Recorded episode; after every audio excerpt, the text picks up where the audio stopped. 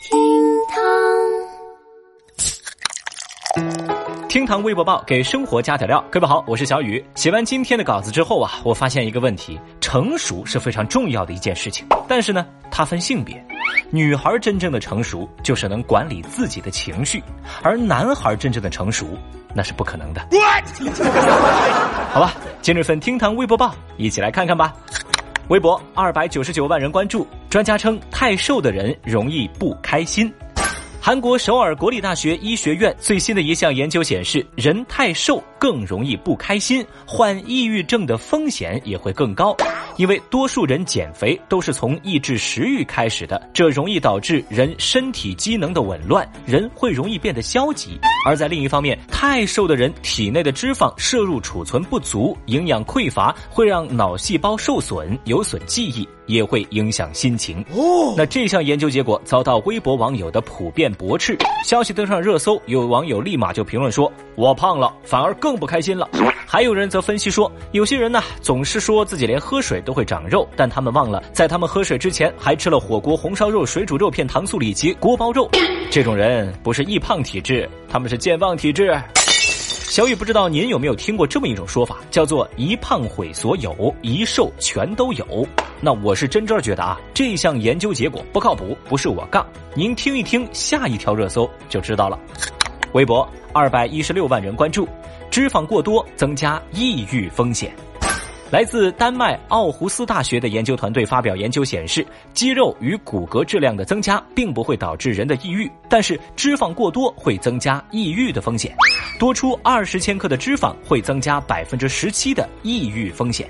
该团队的教授表示，跑步是减脂最简单的方法，坚持跑步可以保持人身体和心理的健康，从而有效的预防抑郁。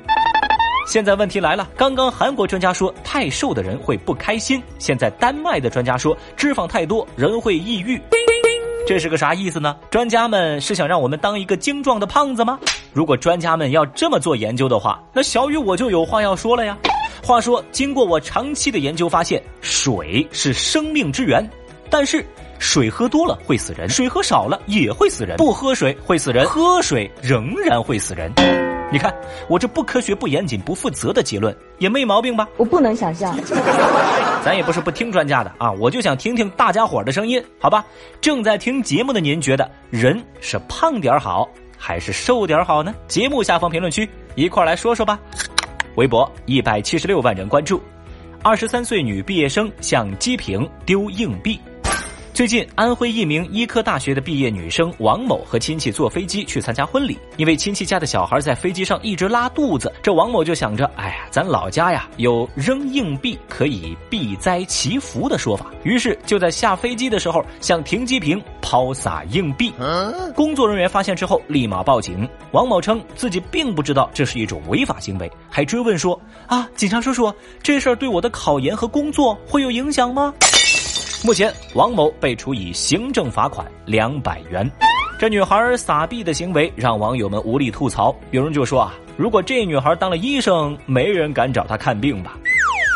还有网友表示，这罚款就两百，祈福成本很低嘛。哼，讲真，如果撒币的是老人呢，我还能说他太过封建迷信。但您一位医科大的毕业生都这么干，那以后要遇到疑难杂症该咋办啊？摇骰子吗？小雨现在强烈建议各大航空公司以后就在飞机上放个祈福箱，里头再养俩乌龟，意寓着长寿。这既能方便某些人扔硬币，又能保障飞机的安全，还能来一波创收啊！喂，说不一定能挣笔大钱哦！哎，你他娘的还真是个天才！微博一百一十二万人关注，男子飞机上脱鞋呵斥安全员。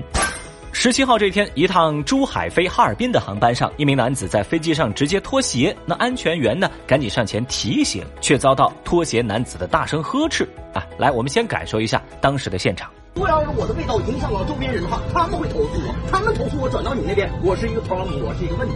但是现在没有，那现在是你在没 problem，OK？所以我只是提醒你，你那叫提醒我吗？你在这提醒我吗？我没有瞧着没去，没有穿好。你跟我说就不对，我也没有命令你你，跟我说就不对。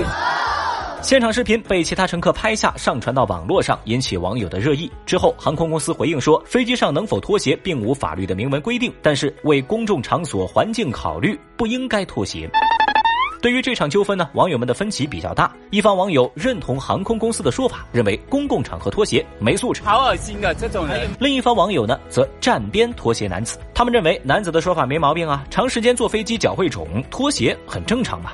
当然，更多的人则是非常反感男子中英文夹杂的表达方式。神经病啊！反正小雨我是觉得哈，这个中英夹杂表达呀，是一种很 low 的说话方式，一点都不 fashion。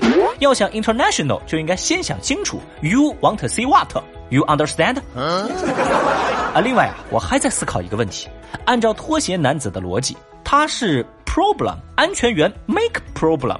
那么问题来了呀，这安全员到底是女娲还是拖鞋男的爸爸呢？